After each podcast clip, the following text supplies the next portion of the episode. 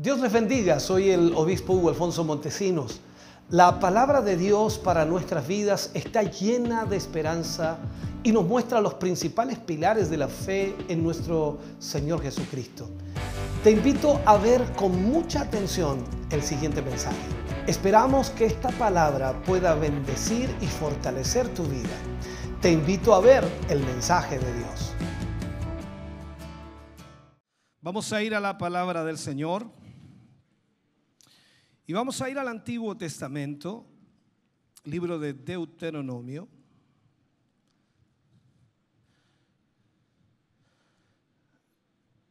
Deuteronomio capítulo 1, versículos 41 al 44. Deuteronomio capítulo 1, versículos 41 al 44.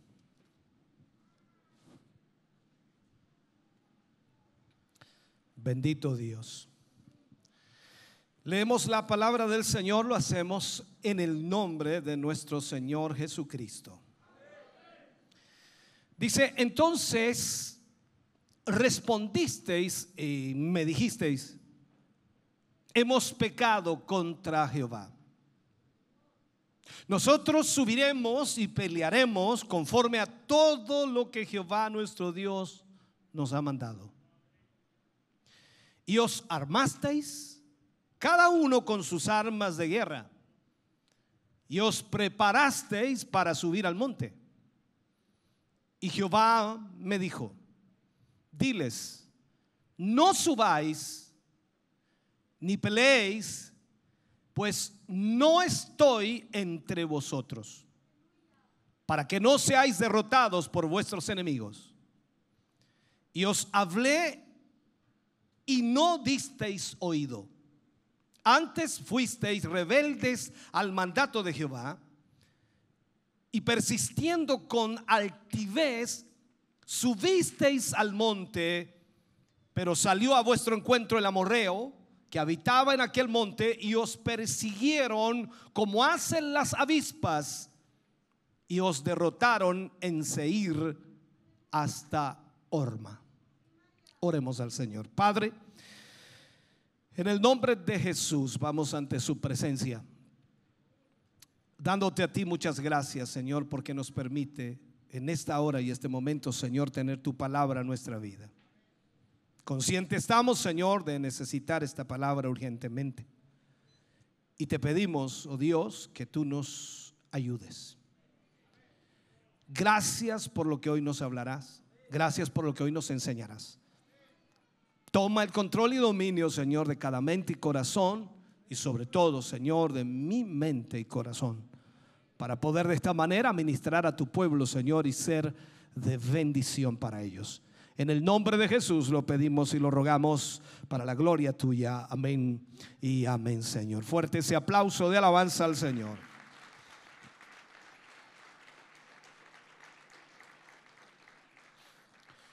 Puede sentarse, Dios le bendiga.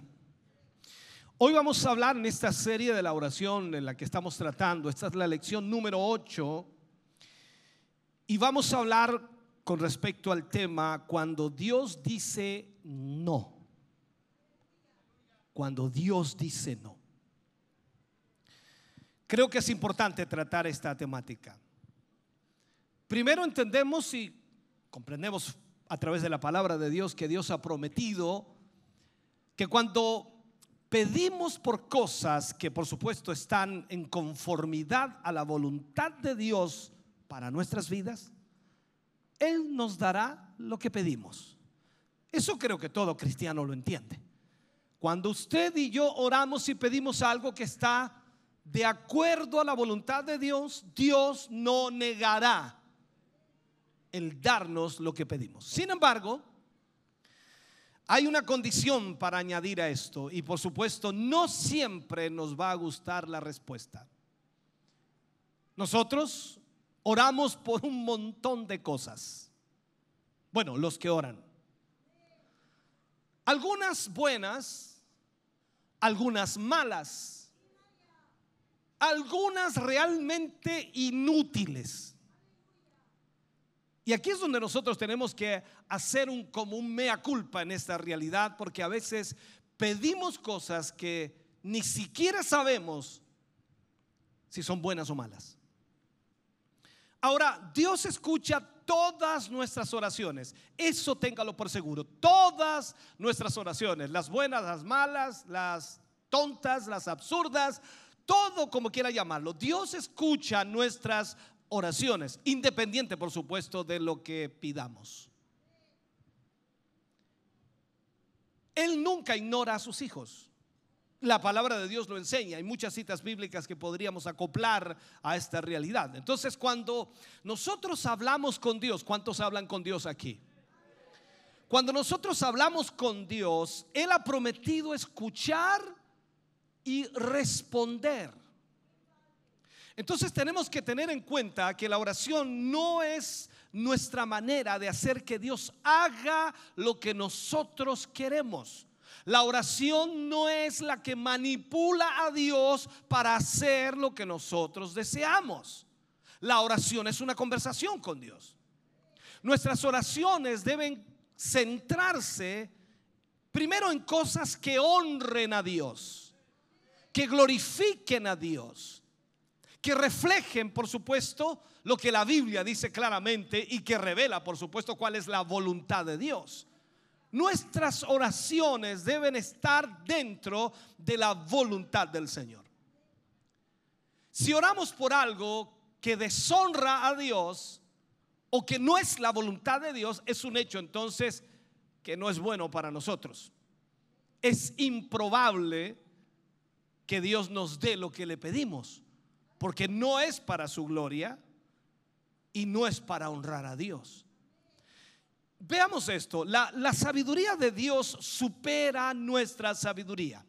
El conocimiento de Dios supera nuestro conocimiento. Él conoce absolutamente todo, pasado, presente y futuro. Y como Él sabe absolutamente todo, entonces es fácil para Él determinar lo que nos conviene o decidir lo que conviene para nuestra vida. Entonces, en este sentido, si la sabiduría de Dios nos supera, nosotros somos los que debemos confiar en que sus respuestas a nuestras oraciones son las mejores. Y es la solución mejor o la más posible. Siempre que clamamos a Dios, hermano querido, anhelamos un sí de parte del Señor. Eh, siempre oramos a Dios y lo que más anhelamos es que el Señor nos responda con un sí que acepte nuestra oración o que nos responda nuestra oración en lo que estamos pidiendo. Pero la mayoría de las veces, y digo así, la mayoría de las veces es una espera muy larga a veces, y aunque hay momentos en que la respuesta es un no rotundo, un no rotundo. Como seres humanos, eh, de alguna manera somos muy especiales. Nos es difícil, y muy difícil lo diría yo, asimilar un no de parte de Dios. Porque tenemos en nuestra mente de que Dios nunca va a decirle que no a uno de sus hijos. Y pensamos que Dios nunca va a a decirle que no ante una, a un pedido que uno de sus hijos está haciendo. Entonces nosotros creemos que todo lo que le pidamos a Dios siempre será un rotundo sí de parte del Señor. Creemos que Dios tiene que decirnos que sí porque somos sus hijos, pero por un momento olvidamos, y ese es el problema, olvidamos el tan anhelado sí que deseamos escuchar del Señor y analizamos el no que muchas veces da Dios a nuestra vida. El problema nuestro es que no nos damos cuenta qué es lo que realmente nos conviene. Nunca analizamos. Siempre queremos un sí de parte del Señor y no entendemos lo que Dios tiene que hacer. ¿Sabe? Mirando esta historia aquí de Deuteronomio, el pueblo de Israel acababa de desobedecer a Dios. Eso es lo que nos muestra la escritura. perdieron la oportunidad de conquistar la tierra prometida poniendo como excusa que habían gigantes. Este es el momento en la historia de Israel. Se encontraron, por supuesto, al otro lado y por esa razón Jehová los había reprendido. No cruzaron el Jordán porque ellos decían que habían gigantes y que no podían enfrentarse a ellos. Ahora, ¿qué quisieron hacer después que el Señor los reprendió? El Señor los reprendió. No sé si alguna vez el Señor lo ha reprendido a usted. Yo creo que sí. Entonces ellos quisieron solucionar sus diferencias con Dios, queriendo hacer lo que en un principio Dios les había encomendado o les había mandado sin antes recibir, por supuesto, una reprensión. Entonces ellos dijeron, cuando el Señor los reprendió, subiremos y pelearemos conforme a todo lo que Jehová ha mandado. Mire esto. Si usted lo lee rápido, se da cuenta inmediatamente por la lógica. Dice, qué bueno, están reaccionando. Ah, van a hacer la voluntad de Dios. Qué bueno que este pueblo haga la voluntad del Señor. Ya era hora.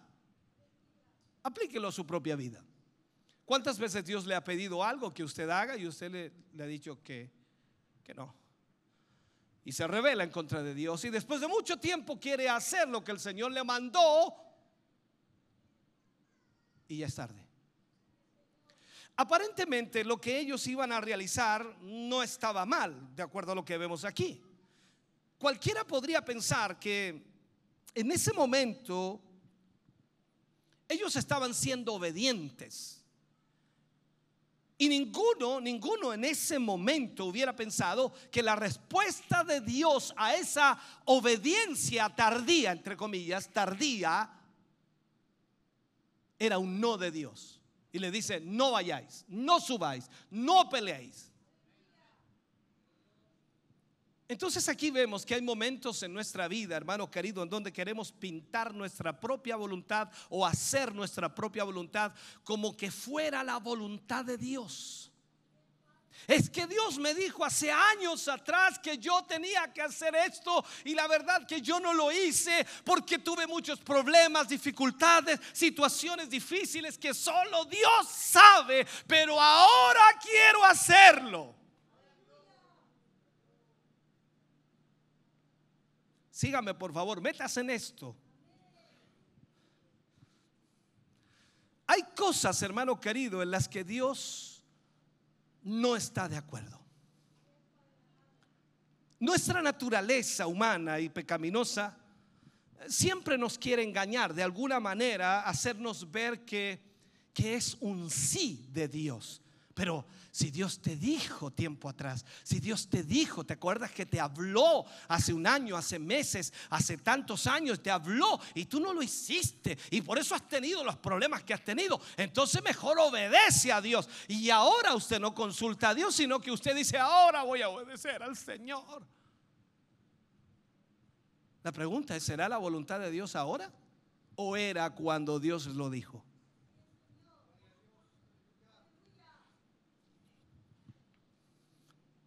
Aquí vemos, hermano querido, que cuando esta naturaleza humana nos quiere engañar, hacernos creer que es un sí de Dios, cuando en realidad la respuesta de Dios es un no. Nos cuesta mucho, mucho, mucho asimilar esta respuesta. Nadie quiere que Dios le diga que no. Entonces vemos que dijo Dios al pueblo de Israel en el versículo 42, le marca aquí y le dice, diles, no subáis ni peleéis, pues no estoy entre vosotros. O sea, es como decir, no voy a ir con ustedes para que no seáis derrotados por vuestros enemigos. O sea, cuando Dios les dio la orden de entrar, Dios estaba con ellos y Dios iba a ir con ellos, pero ellos no quisieron ir y después cuando el Señor los reprendió en forma tardía, ellos dijeron, ahora sí, vamos a hacer lo que el Señor quería. Y el Señor le dijo, ahora no, ahora no. La respuesta era clara. No subáis. Era un rotundo no. Además, por supuesto, les deja en claro su negativa cuando añade, no estaré con vosotros. ¿Se acuerda usted de Moisés en una oportunidad? Dijo, si no vas a ir con nosotros, no voy a ninguna parte. ¿De qué sirve, hermano querido, moverse si Dios no está en el asunto? ¿De qué sirve hacer algo si Dios no está en el asunto? ¿Para qué? Hay momentos en la vida, hermano querido, en donde sabemos muy bien que Dios no está de acuerdo con lo que vamos a hacer, pero aún así lo hacemos. ¿Por qué pasa esto? ¿Por qué sucede esto?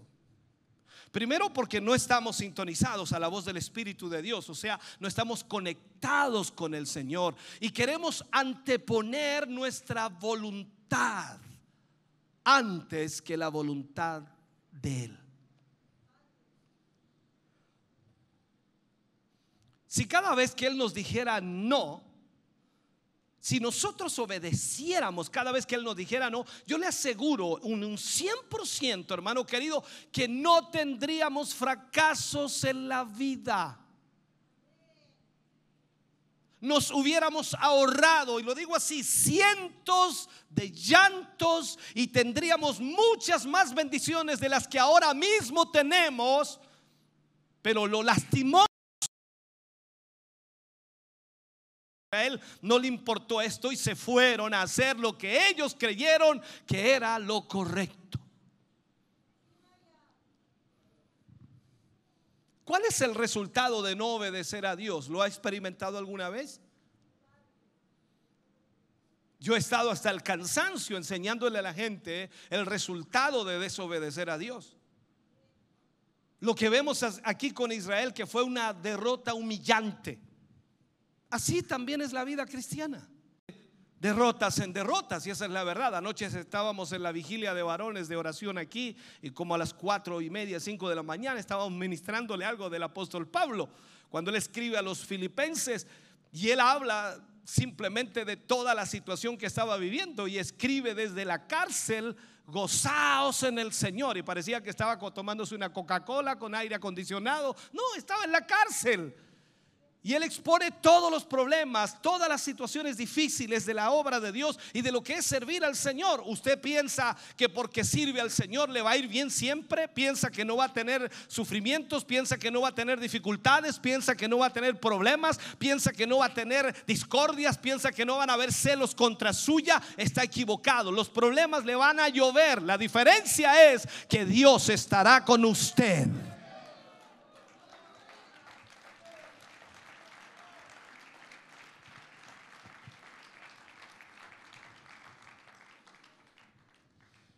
Cuando no obedecemos el no del Señor, hermano querido,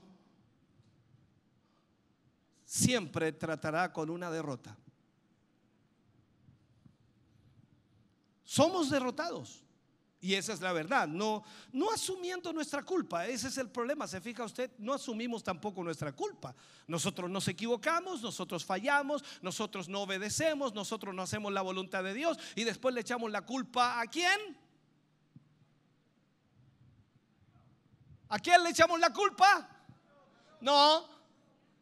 ¿A quién? A ese, el cornudo, a ese, a ese le echa la culpa a usted. El diablo metió su cola, el diablo se enojó, el diablo se levantó porque yo estaba haciendo la voluntad de Dios.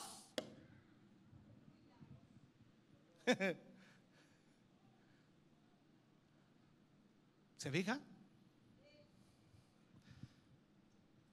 Luego venimos corriendo y llorando a, a preguntarle a Dios el porqué de nuestro fracaso el por qué fallamos, por qué no resultó, por qué no creció, por qué Dios no obró.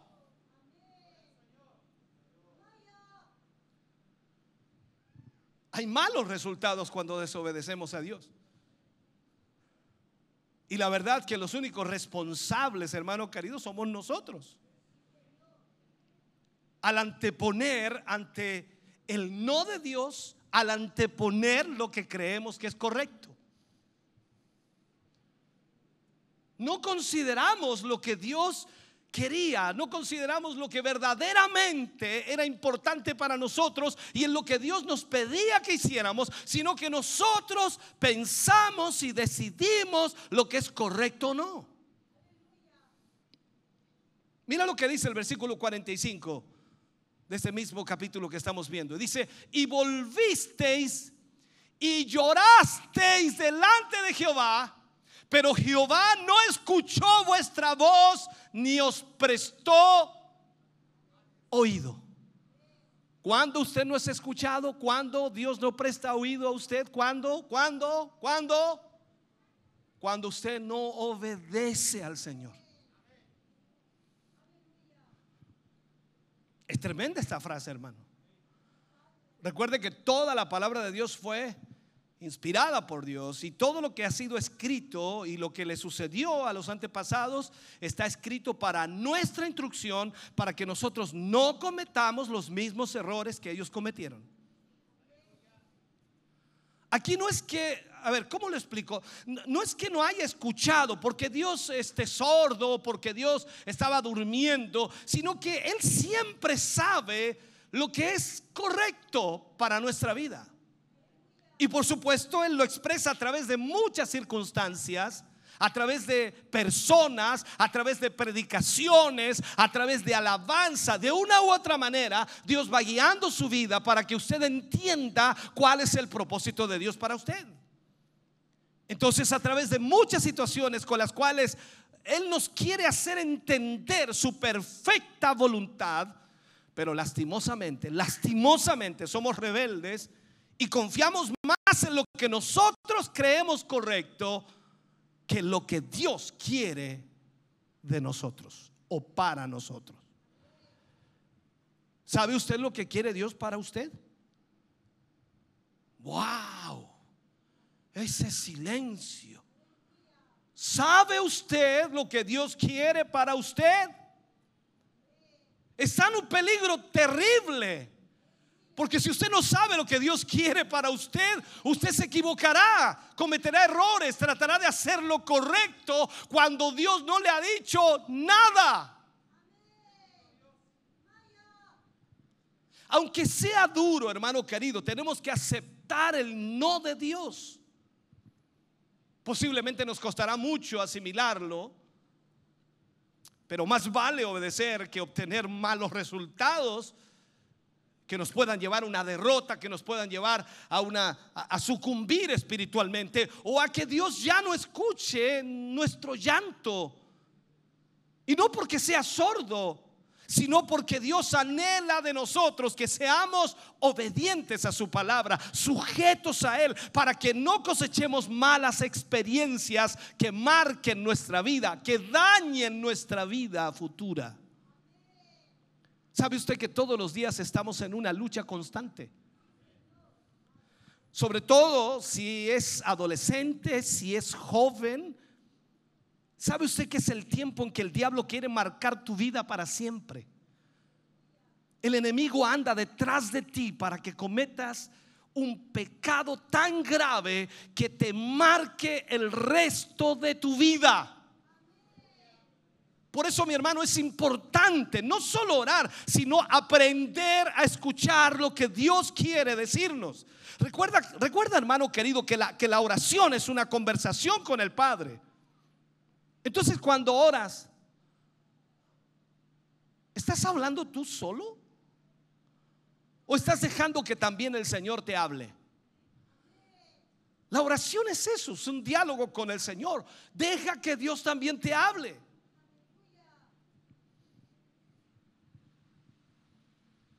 Posiblemente has estado clamando a Dios por, por una respuesta y hasta el momento puedes estar a la espera, ¿no? De esa respuesta. Yo creo que muchos aquí han orado por algo al Señor y están esperando esa respuesta. Dios aún no les ha dicho nada, a excepción de los que ya el Señor les respondió. Pero algunos no están esperando. Alguien me preguntaba a mí, ¿cómo saber si Dios eh, va a responder o no?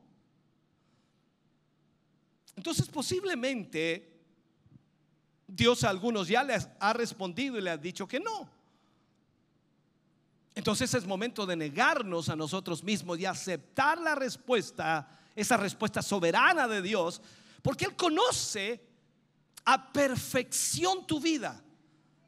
Los detalles más ínfimos de tu vida, Él los conoce y sabe qué es lo mejor para ti y qué es lo mejor para mí.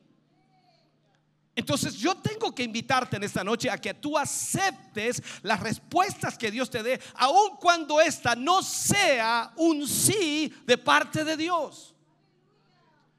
Aprendamos a aceptar los no de Dios y, y veámoslo como una bendición, puesto que por supuesto nos evitará grandes derrotas o sufrimientos. ¿Sabe usted que como hijos de Dios debiéramos preferir un no de Dios? Que un resultado humillante, lleno de soberbia y de pecado. Imagínese usted que tuviera un noviazgo, imaginémonos eso. Los que están de novio saben de eso. Los que están recién casados también saben de eso. Los que llevan años ya parece que se le olvidó. Ya.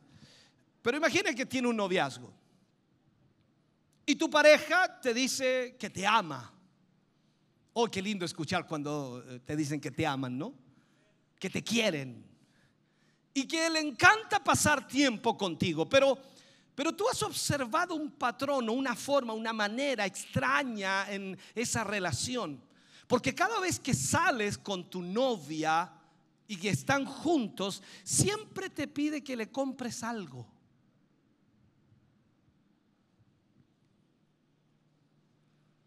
Ropa, eh, un nuevo celular, un reloj, cositas baratas.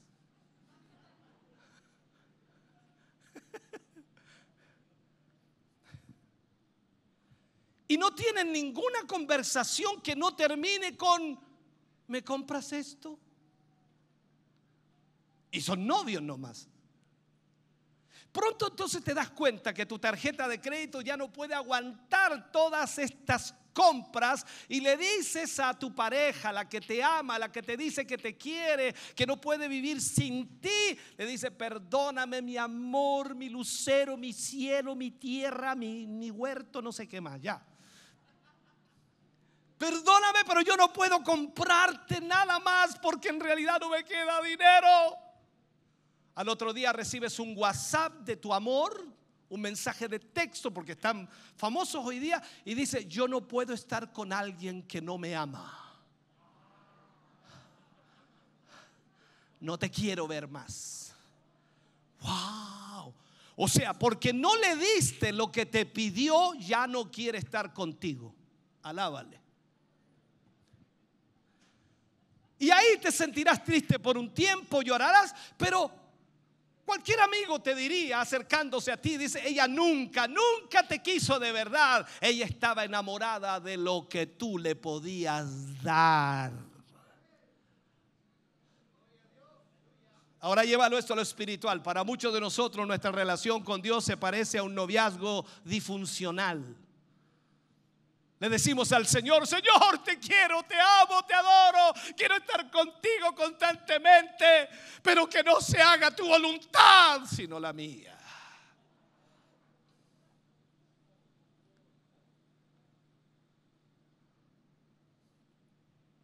¿Me sigues? ¿Me sigues, no? ¿Sí?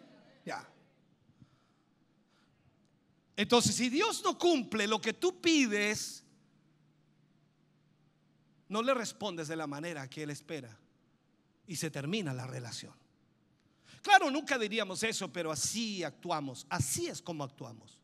Nos molestamos con Dios, nos enojamos con Dios. ¿Cómo el Señor puede dejarme así? Soy su hijo. Y la hermana dice, soy su hija. Y no me responde. Y no sé qué quiere el Señor. Yo le sirvo, yo voy a la iglesia una vez al año.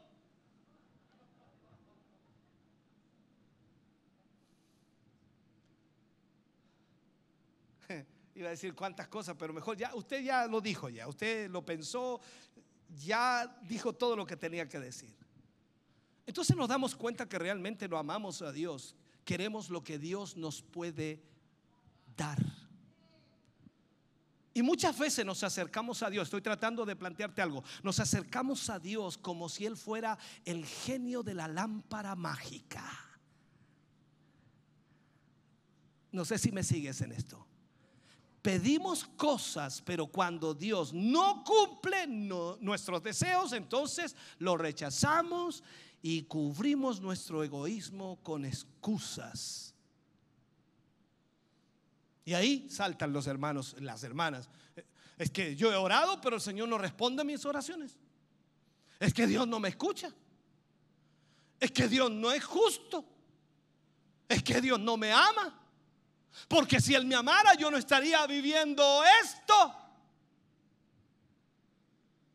El hecho, hermano querido, de que Dios no te haya dado todo lo que tu corazón anhela, desea, no significa que Él no existe o que Él no te ame o que Él no te escucha. Simplemente Él tiene un plan para ti que no es acorde a lo que tú quieres. Y Él no te dará lo que tú pides porque no está de acuerdo al plan que Él tiene y Él no quiere que su plan se eche a perder. ¿No has leído cuando dice la escritura que el que comenzó la obra en vosotros la perfeccionará? Cuando Jesús le enseñó a sus discípulos a orar, ¿qué les dijo? Cuando vamos ahí a Mateo capítulo 6, versículo 9 al 10, cuando habla de la oración, dice, vosotros pues oraréis así.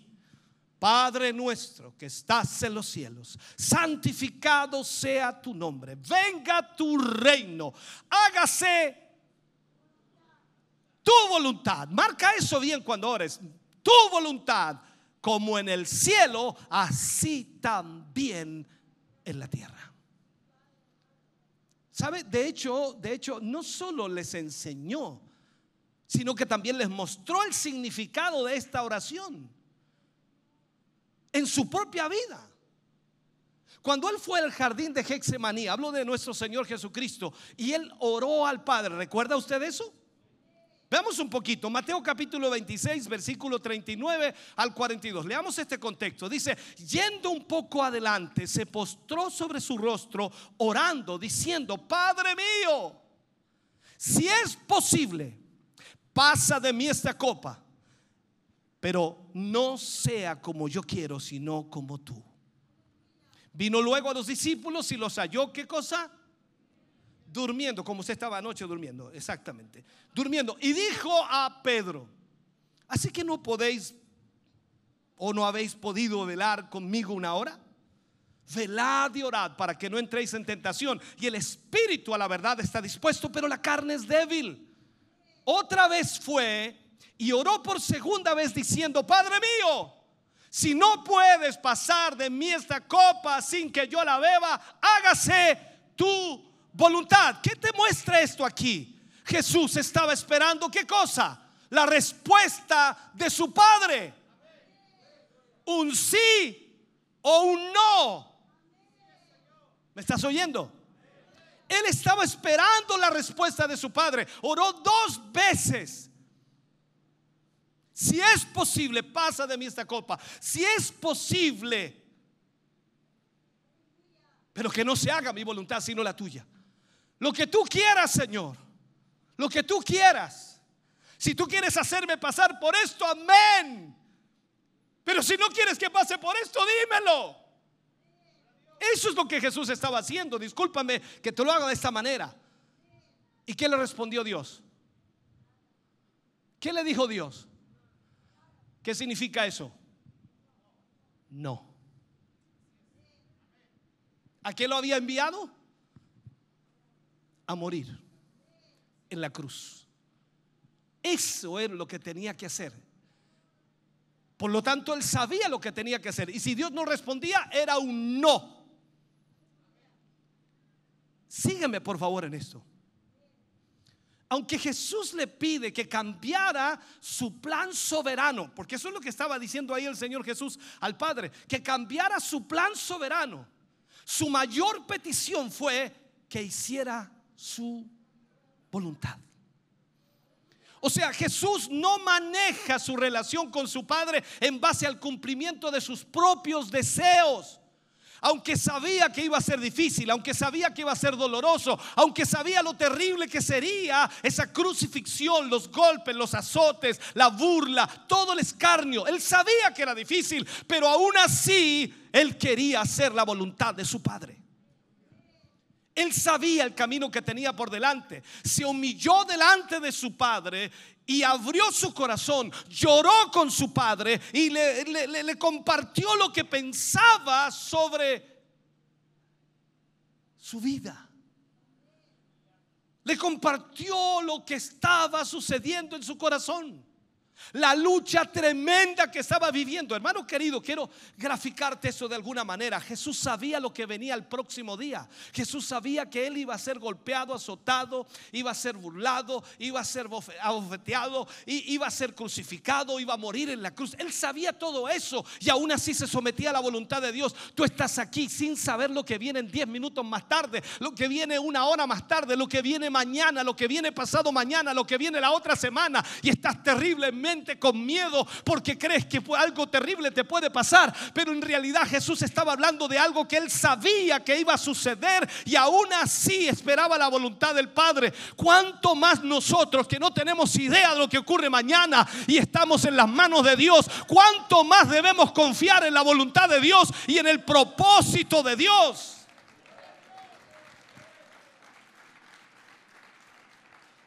Ahora, te enfoco otra cosa. Cualquiera de nosotros podría decir, ah, al parecer Dios no le respondió, al parecer Dios no lo escuchó. ¿Tú crees que Dios no lo escuchó?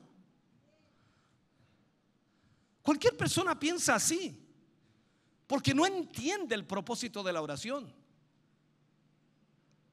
O sea, Dios hizo algo mejor que responderle a su hijo.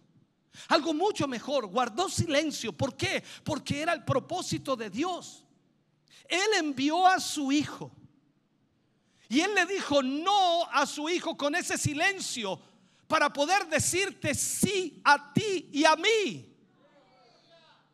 ¿Me estás entendiendo ahora?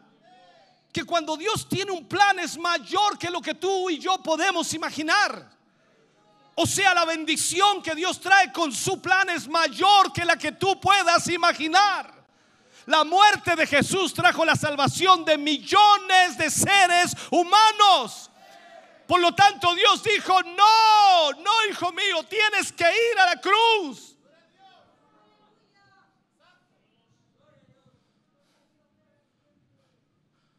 Dios permitió que su hijo experimentara el dolor, experimentara la aflicción. Por nuestros pecados, que bebiera la copa que nosotros deberíamos haber bebido para que nosotros pudiésemos recibir la salvación y la santidad de su justicia. Dios derramó su ira sobre él para salvarnos de un infierno eterno. Recuerda la conversación entre Jesús y Pedro en un momento, cuando Pedro sacó la espada, cortó la oreja de Malco y le dice, no es con espada, Pedro. No sabes, Pedro, que tengo la autoridad para pedirle a mi Padre que me envíe una legión de ángeles. ¿Acaso no sabes que puedo pedirle a mi Padre eso y Él lo enviaría? No estoy aquí para eso, Pedro. Estoy aquí para ir a la cruz y morir en la cruz por amor a la humanidad.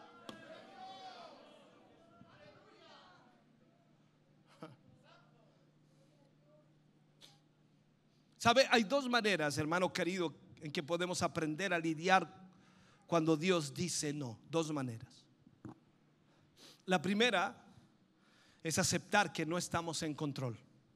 Usted y yo no tenemos el control de las cosas. No lo sabemos todo. Nosotros planificamos, nosotros pensamos, vamos a hacer esto, haremos aquí, haremos allá y no tenemos idea. Es como ese hombre que levantó graneros nuevos, derribó los antiguos, levantó nuevos graneros y dice, gózate alma, muchos bienes tienes para mucho tiempo. Y vienen, le tocan el hombro y le dicen, eh, eh, muchacho, eh, hoy vienen por tu alma y qué vas a hacer con lo que tienes. No tenemos idea cuánto viviremos sobre esta tierra. Puede que sea esta mi última noche frente a ti, puede que sea tu última noche frente a mí. Ahora mismo, en este momento, uno de nuestros hermanos está debatiendo entre la vida y la muerte y posiblemente esta noche parta, o en la madrugada o al amanecer. Y esa es la realidad de la vida. Dios no necesita un consejero especial. Dios no necesita tu ayuda o mi ayuda. Dios lo que necesita es que nosotros seamos voluntariosos y receptivos a su voluntad, obedientes a su propósito. La segunda forma es minimizar la preocupación.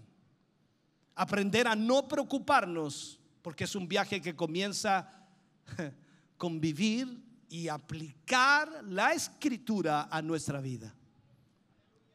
O sea, debemos entregarnos a la sabiduría de Dios y en vez de que nosotros tengamos nuestros propios planes, le demos al Señor nuestra vida y que Él planifique con nuestra vida.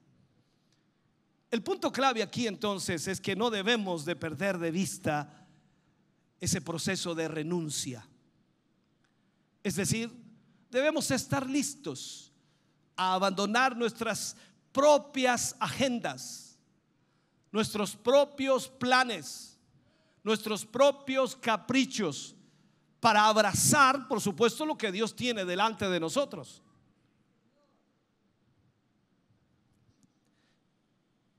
Esto con la meta de llegar, por supuesto, al punto en el que realmente creemos que Dios quiere lo mejor para nosotros. Así la vida, la vida puede volverse más sencilla y menos complicada. Imagínate obedeciendo a Dios en todo. No te haces problema, no tienes ni siquiera que pensar, no tienes que analizar, no tienes que programar, no tienes que organizarte, nada. Solo obedecer al Señor. ¡Oh, qué lindo! Maravilloso.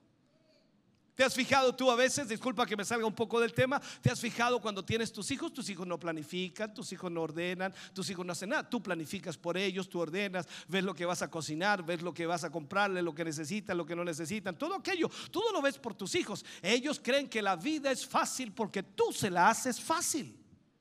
Y lo único que hacen ellos es obedecer. Algunas reglas, claro que sí, tú haces tu cama, tú haces tu aseo en tu pieza, tú ordenas esto, ordenas tu ropa, mantén limpio esto, mantén ordenado acá, perfecto, tú tienes estas obligaciones, ok, la vida es fácil, no tiene que hacer mucho. Y con eso él cree que la vida es fácil. Y cuando se enamora y se casa, piensa que la vida sigue siendo fácil y se da cuenta que ahora es él el que tiene que tomar decisiones, es él el que tiene que organizar, es él el que tiene que ver la parte económica, tiene que tener una buena administración y ahí va donde el papá dice, papá, ¿cómo lo hacías tú? Porque sabes que estoy perdiendo plata, no sé cómo hacerlo.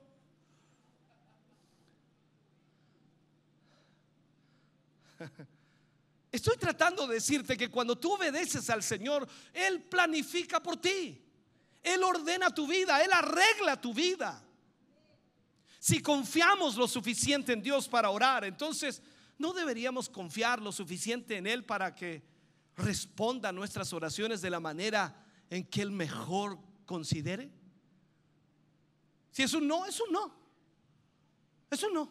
¿Te acuerdas cuando Jeremías le pregunta al Señor, o no le pregunta en realidad? Él quería casarse, estaba enamorado, Jeremías, por ahí aparece la historia, y él quería tener también una familia, y le dice, no.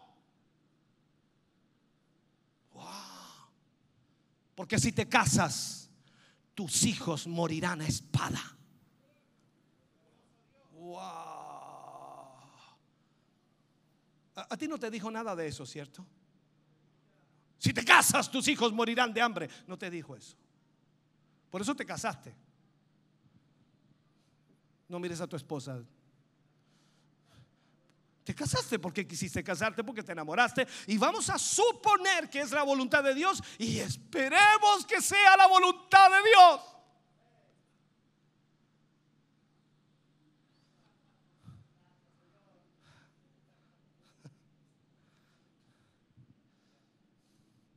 Recuerda que Dios ve lo que nosotros no podemos ver.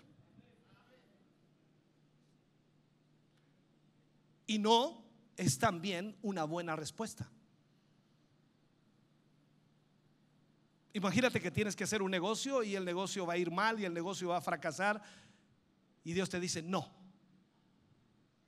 y de repente tú te enteras que ese negocio tan extraordinario te ibas a meter, tú ibas a meter toda tu inversión y se cayó al piso, se vino abajo, quedaron todos endeudados y dice, Señor bendito, y yo me iba a meter ahí, Señor me rescataste de esto y pensar que yo me enojé y no quise ir más a la iglesia. ¿Cuántas veces te ha pasado algo parecido, no? Recuerda que Dios ve lo que nosotros no podemos ver. Ahora, si realmente pensamos en alguna de las cosas por las que hemos orado, a, lo largo, por supuesto, de nuestra vida, deberíamos estar agradecidos de que Dios no, no dijo que sí. Él no dijo que sí a todo lo que le pedimos. Hay muchas cosas que le hemos pedido a Dios y que Dios no ha respondido, no ha dicho nada y sencillamente es un no para nosotros. O sea, nos ha salvado de un montón de problemas. A veces oramos por cosas para las cuales no estamos preparados y Él lo sabe. Por eso Él dice, no. O sea, en otras palabras, Dios se transforma en un escudo protector de tu vida. Debemos llegar a un punto en nuestra vida, hermano querido, de, oración, un punto en donde realmente confiemos en que Dios tiene el total control de nuestras vidas. Por eso Pablo decía, ya no vivo yo. ¿Y qué seguía diciendo Pablo? Sino, Cristo vive en mí. Eh, imagínate, lo puedes decir, lo puede decir usted. No lo que dijo Pablo, lo puede decir usted. No se enreden, no se enreden. Tranquilo. ¿Sabes? Varias veces en las escrituras Dios no hizo, no hizo lo que alguien pidió. Hay muchos ejemplos en la escritura. Tú lees una cantidad de testimonios de ese tipo. Él es el Dios que puede ver las cosas que tú y yo no podemos ver. Recuerda una historia, el rey David, el rey David suplicó al Señor por la vida de su hijo pequeño, el de Betsabé. David ayunó, oró durante días, pero el séptimo día el niño murió. O sea, Dios dijo, no. David respondió de una manera que es un modelo para nosotros. Aceptó lo que Dios había hecho y entendió que era correcto y bueno. Cuando tú lees segunda de Samuel capítulo 12 versículo 20 cuando dice, "Entonces David se levantó de la tierra donde estaba, en el polvo donde estaba clamando, y se lavó y se ungió y cambió sus ropas y entró a la casa de Jehová y adoró. Después vino a su casa y pidió y le pusieron, dice, pan y comió. Me llama la atención esto. Y entró en la casa del Señor y adoró. Eh, ¿Qué harías tú si tu hijo se muere? ¿Qué harías? Yo no puedo decir lo que haría. Pero aquí tenemos un modelo de David. David aceptó la resolución de Dios.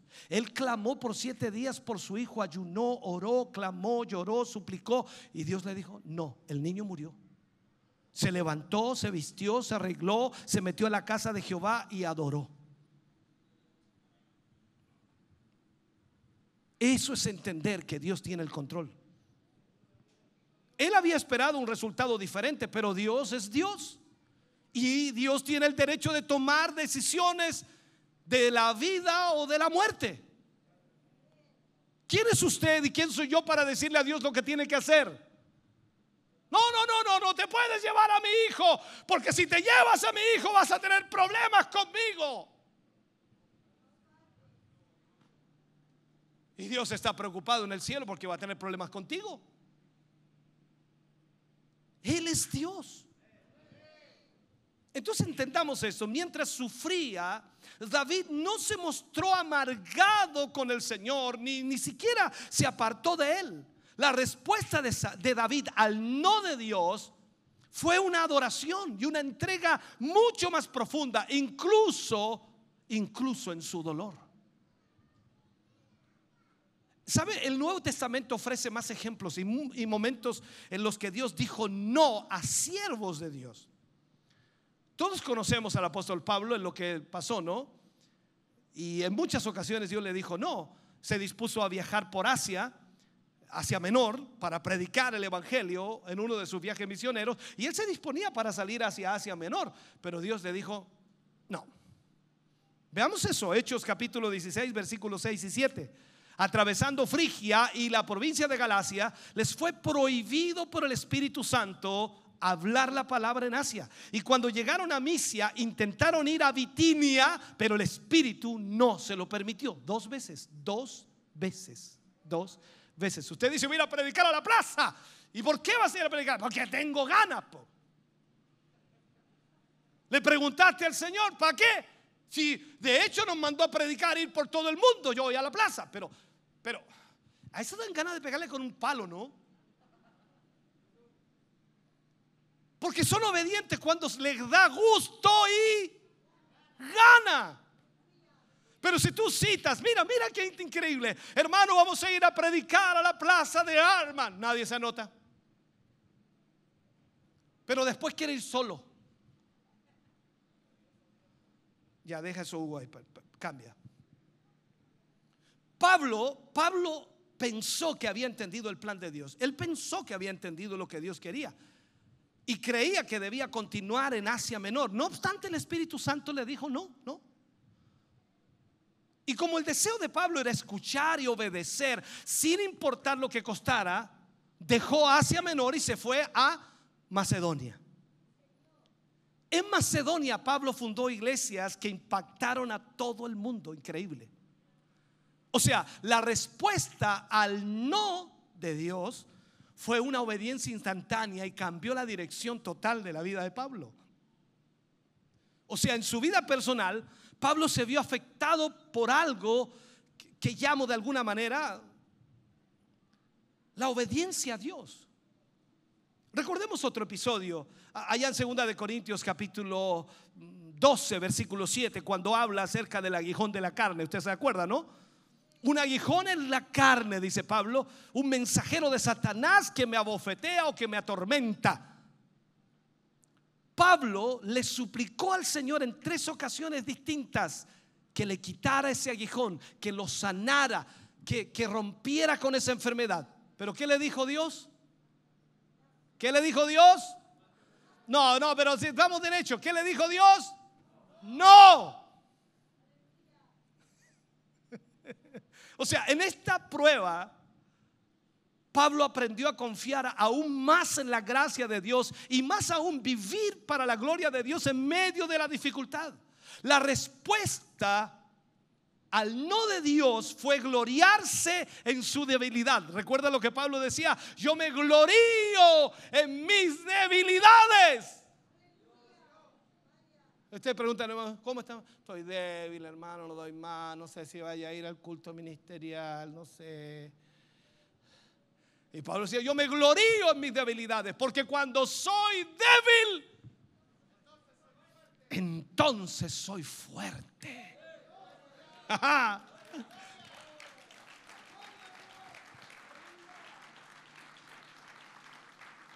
O sea, en vez de rendirse por la frustración de que Dios le dijera que no,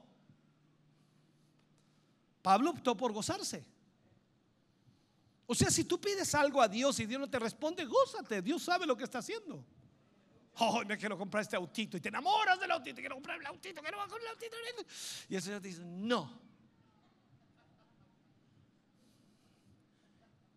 y, te vas por otro lado como si Dios no te viera, te vas por otro lado, conseguís plata y te comprás el auto por fiado. Igual no te lo compraste por fiado, porquería. Es que quería mostrar el autito, claro, mira el autito que Dios me dio, ¡pa!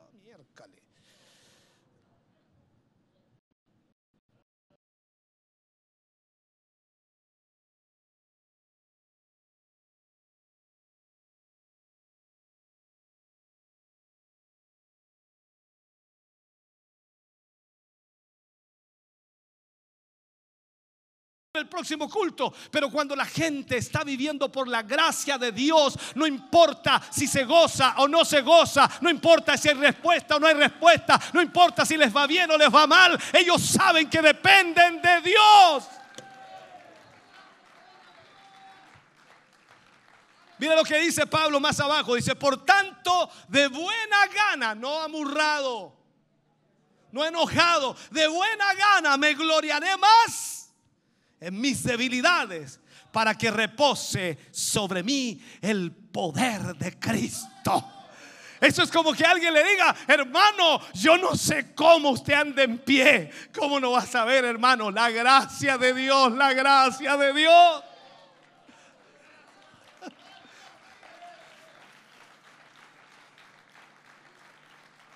Y sigue diciendo, por lo cual por amor a Cristo, me gozo en las debilidades. Mira, me gozo en las afrentas, me gozo en las necesidades, me gozo en las persecuciones, me gozo en las angustias, porque cuando soy débil, entonces soy fuerte. Uh, Señor, aquí hay otro mensaje tremendo, hermano querido. O sea, lo que aprendemos, hermano querido, en estos ejemplos bíblicos es que Dios nunca deja de ser Dios. Él es soberano. Aleluya. Mira lo que dice Isaías 46, 9 al 11. Dice, acordaos de las cosas pasadas desde los tiempos antiguos, porque yo soy Dios y no hay otro Dios. Y nada hay semejante a mí que anunció dice que anunció lo por venir desde el principio y desde la antigüedad, lo que aún no era hecho, que digo, mi consejo permanecerá y haré todo lo que quiero, que llamo desde el oriente al ave y de tierra lejana al varón de mi consejo. Yo hablé y lo haré venir, lo he pensado y también lo haré. ¿Qué hay que Dios no puede hacer, hermanos queridos? ¿Sabe? Hay muchas ocasiones en las que Dios puede decir sí a nuestras peticiones. ¿Por qué? Porque encajan en el plan que Él está elaborando en nuestras vidas. Encajan en el plan. Miremos algunos ejemplos. Dios dijo sí cuando Moisés le pidió ver su gloria. ¿Se acuerda? Moisés quiso ver su... Y Dios le dijo, sí, mira lo que le dijo. Sí, verás mi gloria. O sea, cuando usted pide algo que está dentro de la voluntad de Dios, Dios no se lo negará. El punto es, ¿qué estará dentro de la voluntad de Dios para mí? Esto es como cuando usted dice, voy a ir al culto mañana si Dios quiere.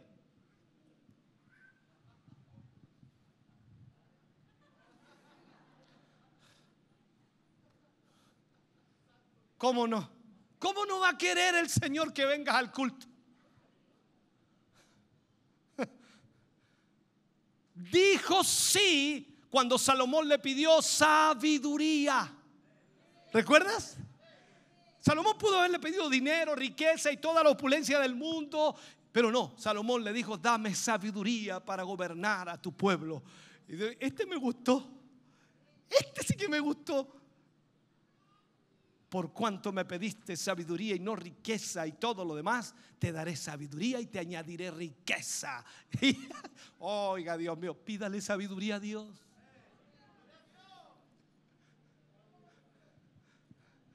Jesús le dijo sí a todos los que le pidieron que los sanara y los ayudara. A todos. Incluso algunos que les dijo no en un momento, pero luego cambió y les dijo que sí por la fe que ellos tenían. ¿Recuerda la mujer sirofenicia? No está bien mujer dar el pan de los hijos a los perrillos. Eres una perra, mujer. ¿Cómo te voy a dar a ti? Yo vengo a los hijos perdidos de la casa de Israel, no a, los gentiles y no a, a los pecadores. Y la mujer dijo, sí, Señor, pero aún los perrillos comen de las migajas que caen de la mesa de sus amos. Wow. El Señor le dice, mujer, grande es tu fe. Hágase como tú quieres. Y la Biblia dice, y desde aquel momento su hija fue sanada de aquel azote. ¡Wow! Tremendo, extraordinario. Dios dice sí cuando tu petición está dentro de la voluntad de Dios. Sin embargo, nuestras peticiones, por supuesto, llenas de fe, no sustituyen el gobierno de Dios. Aquí no se trata de que usted tenga fe o, no tenga fe, o tenga poca fe o mucha fe, porque hay gente que mide de esa manera. Dice, hermano, tiene que tener fe, pídale nomás al Señor. Tenga fe y pídale al Señor. No, si aunque tú tengas un montón de fe, si lo que estás pidiendo no encaja en la voluntad de Dios, no te va a venir. Dios no te lo va a permitir, no te lo va a dar, porque eso te va a destruir en vez de ayudarte. No es que tú puedas obligar a Dios con la fe. Dice que aquel que se acerca a Dios tiene que creer que le hay y que es galardonador de los que le buscan, pero le buscan a Él, no las cosas de Él. Tú tienes que tener fe en Él, pero tú debes pedir de acuerdo a la voluntad de Dios.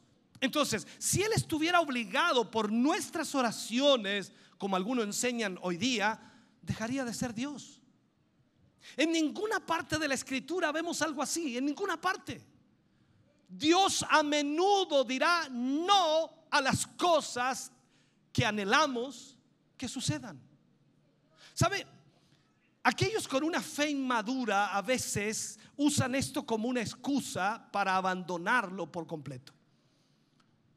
Dios no sanó a mi bebé, Dios no sanó a mi niño, cuando él pudo haberlo hecho, la iglesia me dijeron que él tenía todo el poder y no lo sanó. Dios, no, Dios, Dios me dio e, e, ese trabajo o no me dio ese trabajo que necesitaba. Yo le estaba pidiendo y él sabía que yo lo necesitaba y no me lo dio. Y la gente comienza a alejarse de Dios porque le pidió algo y no, no tienen ni idea si estaba o no en la voluntad de Dios. Si nuestra opinión, hermano querido, es que Dios está obligado a conceder nuestras peticiones, de la misma manera que un genio concede deseos, por decirlo así, entonces nos sentiremos desanimados cuando Dios no cumpla. ¿Cuántos cristianos ahora mismo están desanimados porque le han pedido algo y Dios no le ha respondido? Dios no le ha dicho que sí ni que no. Estoy esperando respuesta del Señor. Yo sé que hay algunas cosas que orar. Si usted me pregunta a mí, orar por su esposo para que se convierta, es un hecho que tiene que hacerlo, pero no significa que Dios va a responder mañana o pasado, la otra semana, el otro mes o el otro año. No lo sé. Pero usted debe orar. Debe orar por su familiar incrédulo, debe orar por aquellos para que lleguen al Señor. Está dentro de la voluntad de Dios. Dios responderá en el tiempo preciso. Pero cuando nosotros hacemos algo y pedimos algo que no es para la gloria de Dios, sino es para nuestros deleites, recuerde lo que dice Santiago. Pedís y pedís mal, porque para vuestros deleites pedís. No recibís por eso. Nosotros decidimos si permitimos que un no de Dios, hermano querido, destroce nuestra fe o la fortalezca. Un no de Dios puede enseñarnos a soportar incluso cuando no lo entendemos. Sabe, muchas veces en las épocas en las que Dios dice no, cuando nos vemos obligados a buscar a Dios con más fervor. Ese es el momento exclusivo, especial. Cuando usted y yo comenzamos a buscar a Dios, aunque Él nos diga que no, nosotros seguimos buscando a Dios, no para esa respuesta ya, sino para poder entrar en la voluntad de Dios. El no de Dios, el no de Dios con frecuencia rompe la pequeña caja en la que tratamos de mantenerlo y permitirle que el Dios real se revele ante nosotros para que realmente se glorifique. Él le dice no a nuestros planes, porque tiene mejores planes para nosotros. Él dice no cuando nuestras peticiones están arraigadas en el egoísmo. Él dice no cuando como Pablo, por supuesto, debemos aprender que su gracia es suficiente para nosotros. Déjame terminar con este mensaje, déjame cerrar este mensaje ya. Tenemos que seguir orando al Señor aun cuando parezca inútil. Satanás te asegurará que Dios no te está escuchando. Y esa es la razón por la cual Pedro también advirtió a las iglesias de Asia Menor. Cuando habla ahí en primera de Pedro capítulo 5 versículo 8 y dice, sed sobrios y velad, porque vuestro adversario, el diablo, como león rugiente, anda alrededor buscando a quien devorar. El Señor, hermano querido, pudo haber dicho que no a una de tus peticiones. Pero Él nunca rechazará tu súplica pidiendo su gracia. Puede que Él no te conceda lo que le estás pidiendo específicamente. Pero si tú le pides de su gracia,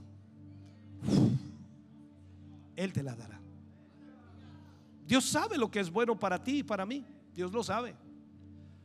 Debemos amar tanto al Señor que podamos someter nuestros deseos a su voluntad. Sabe, muchas veces nosotros estamos seguros de que estamos pidiendo algo bueno y beneficioso para nuestra vida y siempre creemos que es lo mejor, lo correcto, lo exacto, no sé, pero Dios en su omnisciencia, en su sabiduría, conoce y sabe que lo que estamos pidiendo, en lugar de ser algo beneficioso para nuestra vida, será algo destructivo y dañino para nosotros. Quiero decir entonces que muchas veces el no ese no de Dios es para nuestra protección. Para nuestra protección.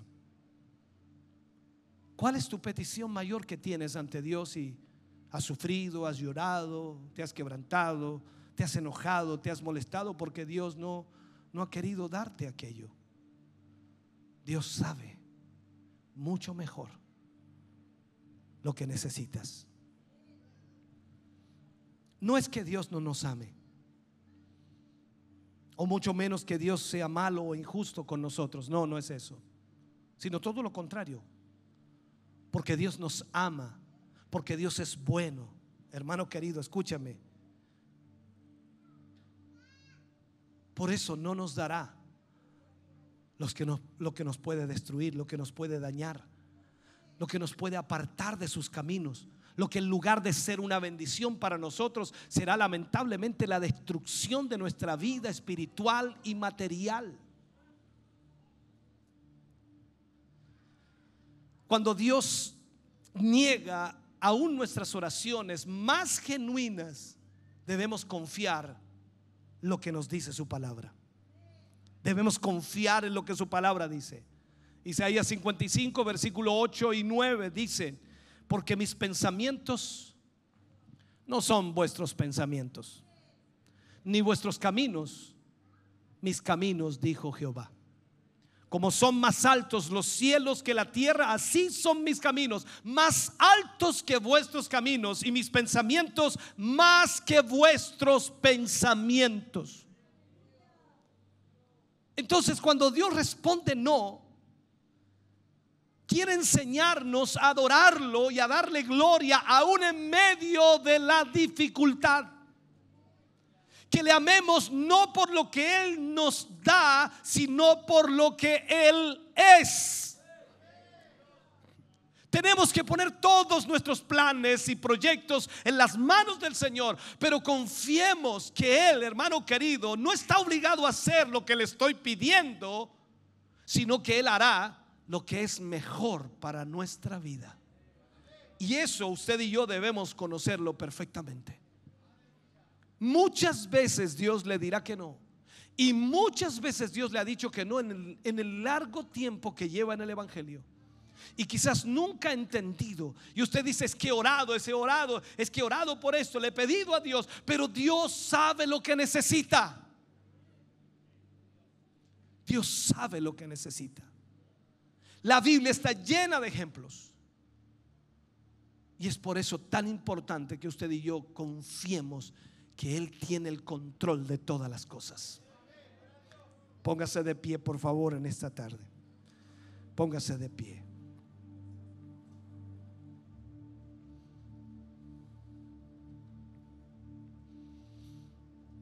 Israel había recibido la orden de Dios que entrara a la tierra prometida, cruzara el Jordán y conquistar esa tierra.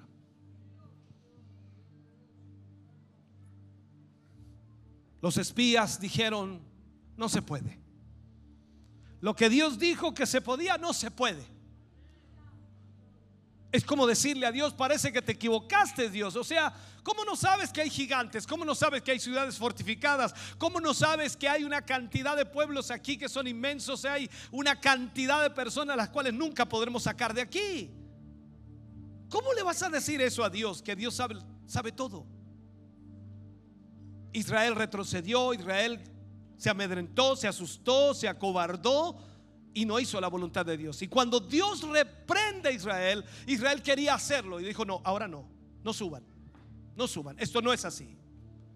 Esto no es a la pinta de ustedes o cuando ustedes quieran o cuando a ustedes les, les dé gusto y gana. No, esto no es así. Aprendemos entonces por la misma palabra que tú y yo estamos sujetos a la voluntad de Dios y debemos obedecer al Señor. Y hay un tiempo para obedecer. Hay un tiempo para someterse, hay un tiempo para sujetarse. Hay un tiempo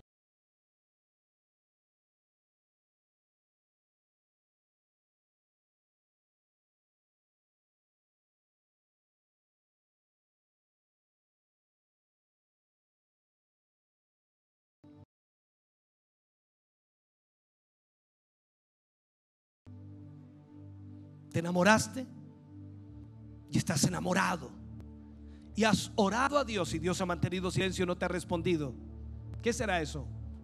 Posiblemente sea un sí, dices tú. Porque si Dios no me ha respondido nada, seguramente porque es, es que sí. No, cuando Dios guarda silencio es porque es un no. Toda la Biblia está llena de esos ejemplos. Dios guardó silencio y eso es un no. Esto es lo importante. Tú y yo estamos aquí por la voluntad del Señor. Y tú y yo podemos hacer grandes cosas en las manos de Dios si obedecemos su palabra y obedecemos lo que nos pide que hagamos. Hay un tiempo para obedecer y hay un tiempo para ver la gloria de Dios. Por lo tanto, hermano querido, yo te animo esta hora. No importa que hayas recibido muchos no en tu vida. Tómalo de esta manera. Dios te ha guardado, te ha protegido te ha ayudado. Aún en las circunstancias más preguntamos por qué, pero ¿por qué Señor así? ¿Por qué esto? ¿Por qué esto otro? ¿Por qué esto sucede? ¿Por qué esto ocurre? ¿Por qué pasa esto, Señor? ¿Por qué estos hermanos? ¿Por qué estos pastores? ¿Por qué aquí? ¿Por qué allá? Y nosotros podemos preguntarle todo, señores, que no está bien esto. Y Dios dice, no te preocupes. Yo tengo el control. Él es el que tiene el control. Y cuando tú conoces eso, entonces lo que debes hacer es sujetarte y someterte a la voluntad de Dios. Cuando Dios dice no. Inclina tu rostro, cierra tus ojos. Padre, oramos en esta noche. Tú nos has hablado a todos aquí en esta noche, Señor. Tu palabra ha sido para todos no hay nadie que pueda excluirse, no hay nadie que pueda quedar fuera, no hay nadie que pueda decir esto no fue para mí. Todos vivimos realidades similares. Todos tenemos, Señor, deseos, anhelos, sueños que no han sido respondidos y entendemos, Señor, a través de ello que no era tu voluntad. Señor, yo te pido en esta hora que tu Espíritu Santo trate con nosotros. Que podamos así como Pablo reconocer, Señor, el control que tú tienes sobre nuestra vida. Y que hoy podamos entender, Señor, que a pesar de las circunstancias y situaciones que vivamos como creyentes, tú eres soberano en todas las cosas. Y tal como Pablo dijo, Señor, me gloriaré en las debilidades. Porque cuando soy débil, entonces soy fuerte. Padre, bendecimos tu nombre, exaltamos tu nombre, damos a ti honra y gloria, Señor. Y te pedimos que esta palabra, Señor, pueda quedar grabada en los corazones de tus hijos, Señor. Que en esta noche ellos puedan meditar en ella. Que en esta noche, Dios mío, no duerman tranquilo. Que estén intranquilos en la cama, Señor. Y que puedan meditar en lo que tú has hablado. Oh Señor, que tu Espíritu Santo les traiga las palabras que hoy oyeron y que quizás no grabaron en su mente, Señor. Corazones sean tratados por tu Espíritu para que puedan entender y comprender lo que tú tienes para ellos. Padre, gracias por esta palabra, gracias por hablarnos y ministrarnos. En el nombre de Jesús te agradecemos en esta hora, Señor. Gracias por tu gran amor y misericordia, Señor. Necesitamos tu presencia, necesitamos la gracia de Dios sobre nosotros. Padre mío, trae sobre este pueblo, trae sobre esta iglesia, trae sobre tus hijos, sobre tus hijas, la gracia de Dios, Señor. Oh Dios mío, danos esa gracia que nos hará, Señor, estar firmes y poder entender tus propósitos. En el nombre de Jesús. Lo agradecemos en esta noche para tu gloria. Amén. Y amén Jesús. De ese aplauso de alabanza al Señor. Aleluya. Estamos contentos de que hayas visto y escuchado este mensaje. Creo con todo mi corazón que Dios le ha bendecido. Quiero invitarles a suscribirse a mis redes sociales, donde tenemos contenido que le ayudará a alimentar su vida espiritual.